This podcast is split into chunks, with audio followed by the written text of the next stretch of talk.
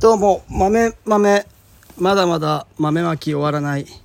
ラジオです。もうちょいなんですけどね、はい、もうちょい、あの、大規模区画、1ヘクタール区画の補助は、あと、あと1丁分ぐらい。あと1丁分ぐらいです。あと1丁分ないんですけどね、8単ぐらい。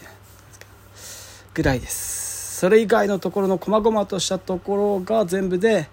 2丁部ないぐらい1丁5単とかそんなもん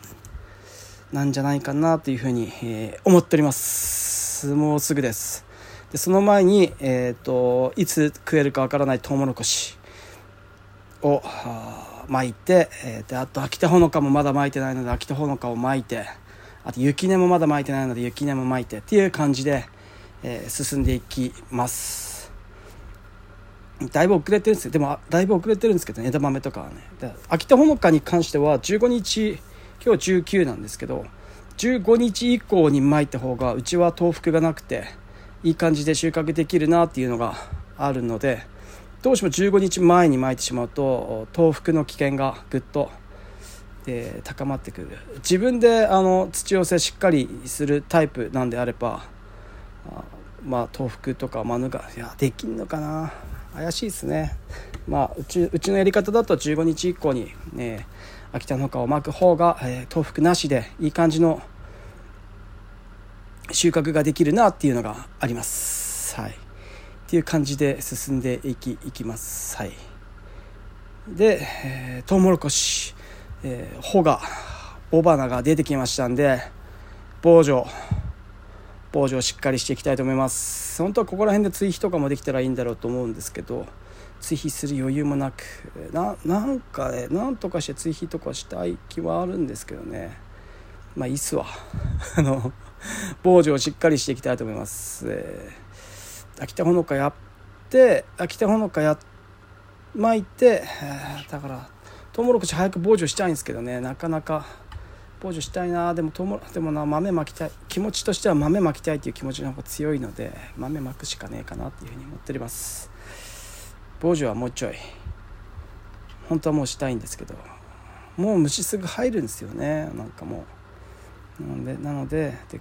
雨少ないしもう結構虫入ってそうな気がするんでこうしっかりやっていきたいなと思っております。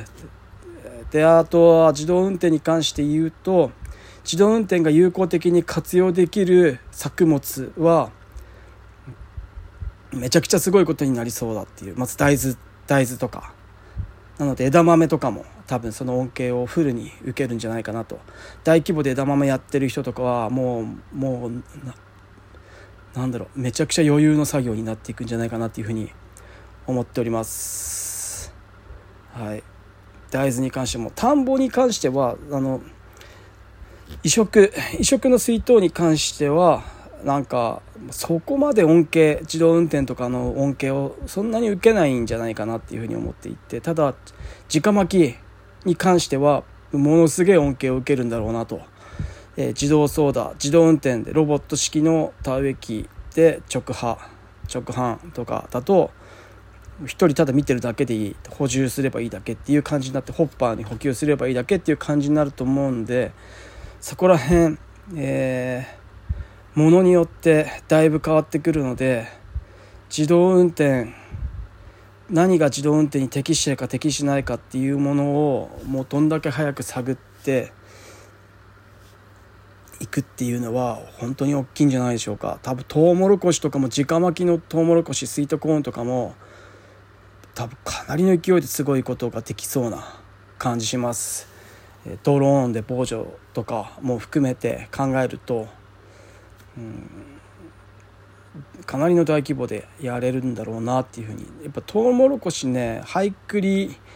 あのブームスプレーヤーだとねちょっとね防除大変なんですよ高くて。もう斜め45度ぐらいにアームを上げて防除しなきゃいけなくてその分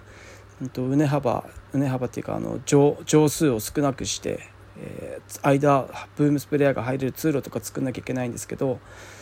そういうのがでドローンで防除できるんであればそういうのが必要なくなるしっていうことを考えるとまあまあまあまあすげえなっていうふうに、えー感じております。はい。そうっすね。そんな感じかな。そんな感じだな。なんか。うんそんな感じですかね本当はな本当はもうちょいもの僕の理想としてはこう作付けの仕方、えっと、自動運転に適したこう補助の使い方とかトウモロコシに関してとか多分いろいろ出てくると思うんでそこら辺も研究していけたらいいかなっていうふうに思っております。えっと、あと自動運転だと止まらないでどんだけずっとハッシュできるかっていうのが本当に大事になってくるなって感じるので肥料ホッパー。ねやっぱねなんか思ったんですよ。だこここでちょっとなんか話してもちょっとイメージ湧かないと思うんですけど大豆のハッシュ機があって大豆のハッシュ機はロータリーの後ろにつくんですよ。えーと、ロータリーの何ていうんですかあのガチャってはめる後ろにつけなんかこうロータリーの後ろにマルチアとかつけれるようななんかあるじゃないですか。あのバーみたいな鉄のバーみたいなやつ。あれあれにハッシュキーをつけるんですよね。で肥料ホッパーが全部で肥料満タン入ると100キロ75キロか75キロの肥料入るでしょ。で75キロに肥料入ってで種もそこそこ10キロぐらい10キロ以上の種が入るのかな。入るでしょ。で除草剤も3キロ3キロ8キロで15キロぐらい。結構な重さの、えーものがハシュ機がハシュ機が結構な重さでそれがロータリーの後ろにつくんですよね。だから後ろ超長いんですよ。で超長いんですけど長いんですよ。なのでほんとね重いんですよ。めちゃくちゃあのなんだトルクかかるっていうんですか？あのモーメントっていうんですか？あのあのテコのテコの原理っていうんですか？なんつうんですか？あの視点とあのとにかくねこうモーメントかかるわけですよ。遠いところに荷重がかかると辛いじゃないですか。それがそれがあるわけですよ。だからめちゃくちゃ重いんですよ。ロータリーの後ろが。なってきた時に何が生じるかっていうとあのねハッシュの深さ変わるんですよ。だから肥料満タンに入れて除草剤満タンに入れて種満タンに入れてハッシュした時のハッシュの深さが5センチぐらいだったとするじゃないですか。肥料がなくなっていくにつれて種がなくなっていくにつれてだからそのこの巻かれていってねハッシュしていく途中に肥料とかなくなっていくじゃないですかどんどん。そうなってくると軽くなってくるじゃないですかハッシュ機がどんどん。そうなってくるとハッシュ機が浮いてくるわけですよ。初め5センチの深さで植えてたのが後半になってくると3センチとか2センチでハッシュしてるっていう時っていうことがあってで僕そのことに今まで気づかなかったんですよ。その肥料がいっぱい入ってる時でも考えてみりゃ当たり前っちゃ当たり前なんだけどままあ気づけなかったですねずっとね。だからでそこは何で気づいたかって自動運転になってって自動操舵になって後ろをずっと確認しながらハッシュされてるか肥料落ちてるかっていうのをずっと確認しながらハッシュできるようになったんですよ。深さとかどれぐらいのどれぐらい刺さってんのかなとかって見ながら。で自動操縦自動操舵じゃなかった時はあの後ろ振り向くとあのハンドル曲がるじゃないですか。で曲がら曲がる曲がったら大変なんで作業大変になってくるんで曲がらないように前を向いてだから後ろあんま見ないようにちらっとしか見ないようにしてたんで箸がちゃんと正確にされてるかとか除草剤がしっかり落ちてるかっていう確認ってもう本当本当に一瞬ちょっとこうちょっと確認するぐらいしかできなくてずっとしっかり確認するっていうのは今までできなかったんですよね。それによって箸の深さが深さがこうまちまちだったり肥料が落ちてなかったり種が落ちてなかったりとかでいろんなトラブルに結構後後々になって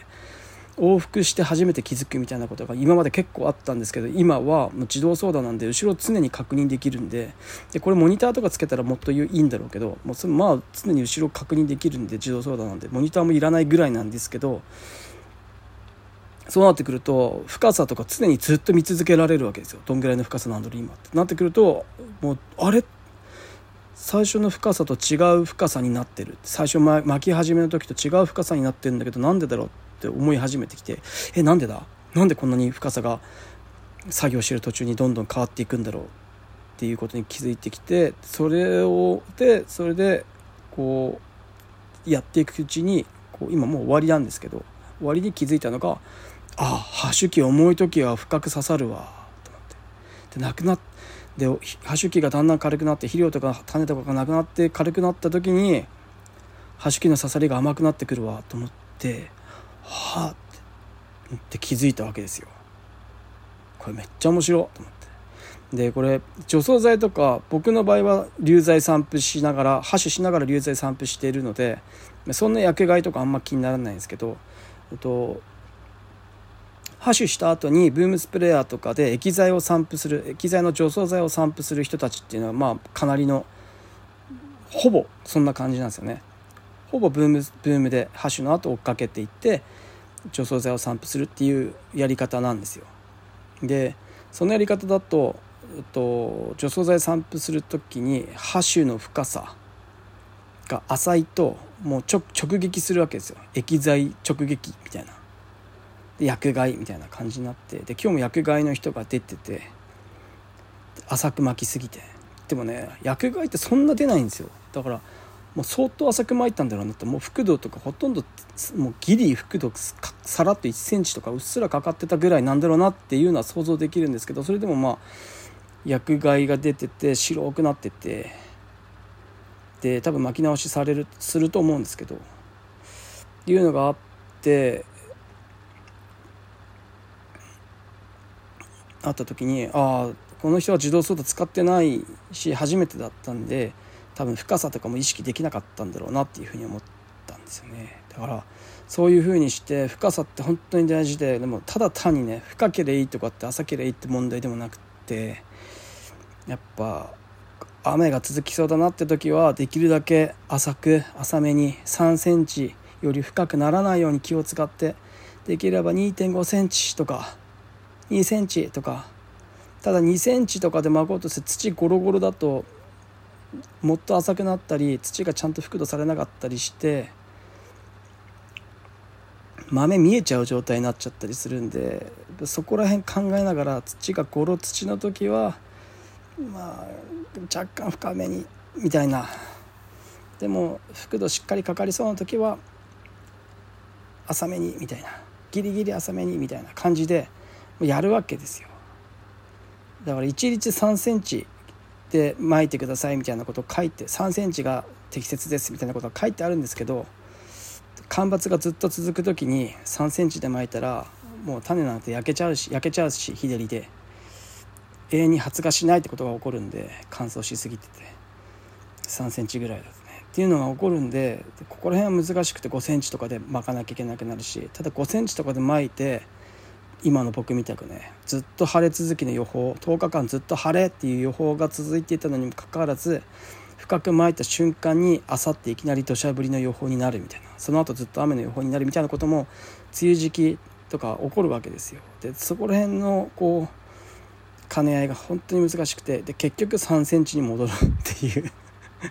3センチでダメだったらもうしょうがなくないみたいな感じで思いながらも3センチより深いイメージで4センチぐらいでっていうようなこう感じで、えー、巻くみたいなことがあるわけですよね。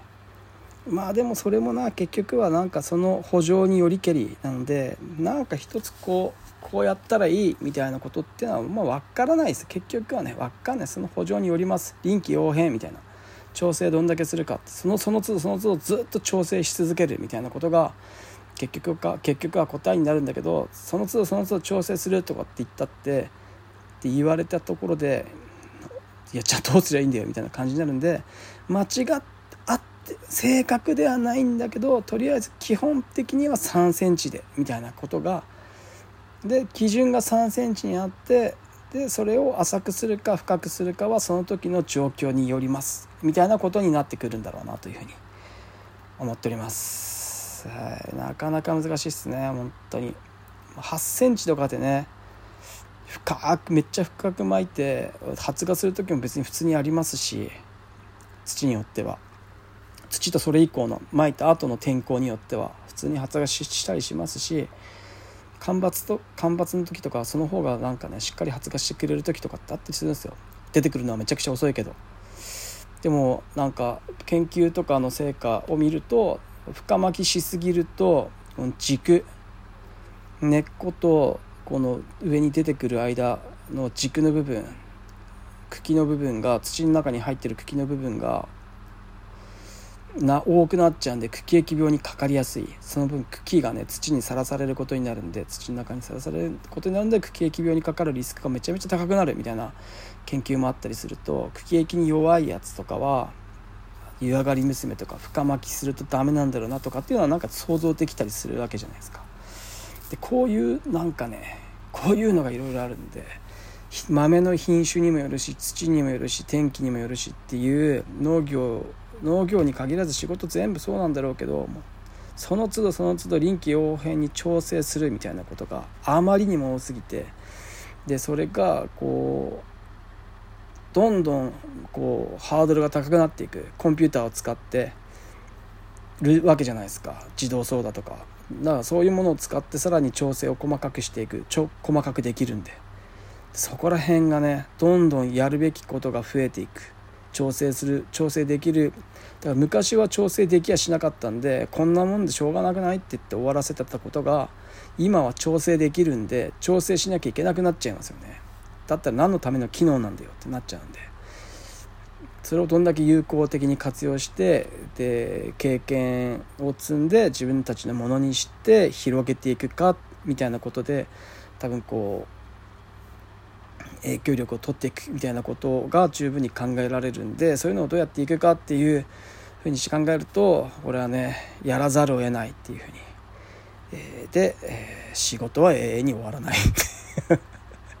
家に帰ってきても永遠仕事があるみたいな。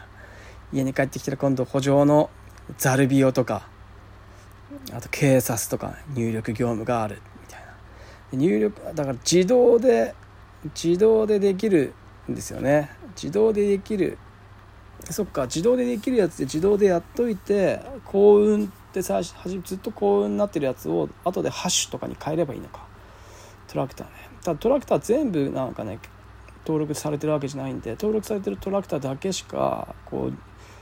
警察に自動で日誌みたいなのが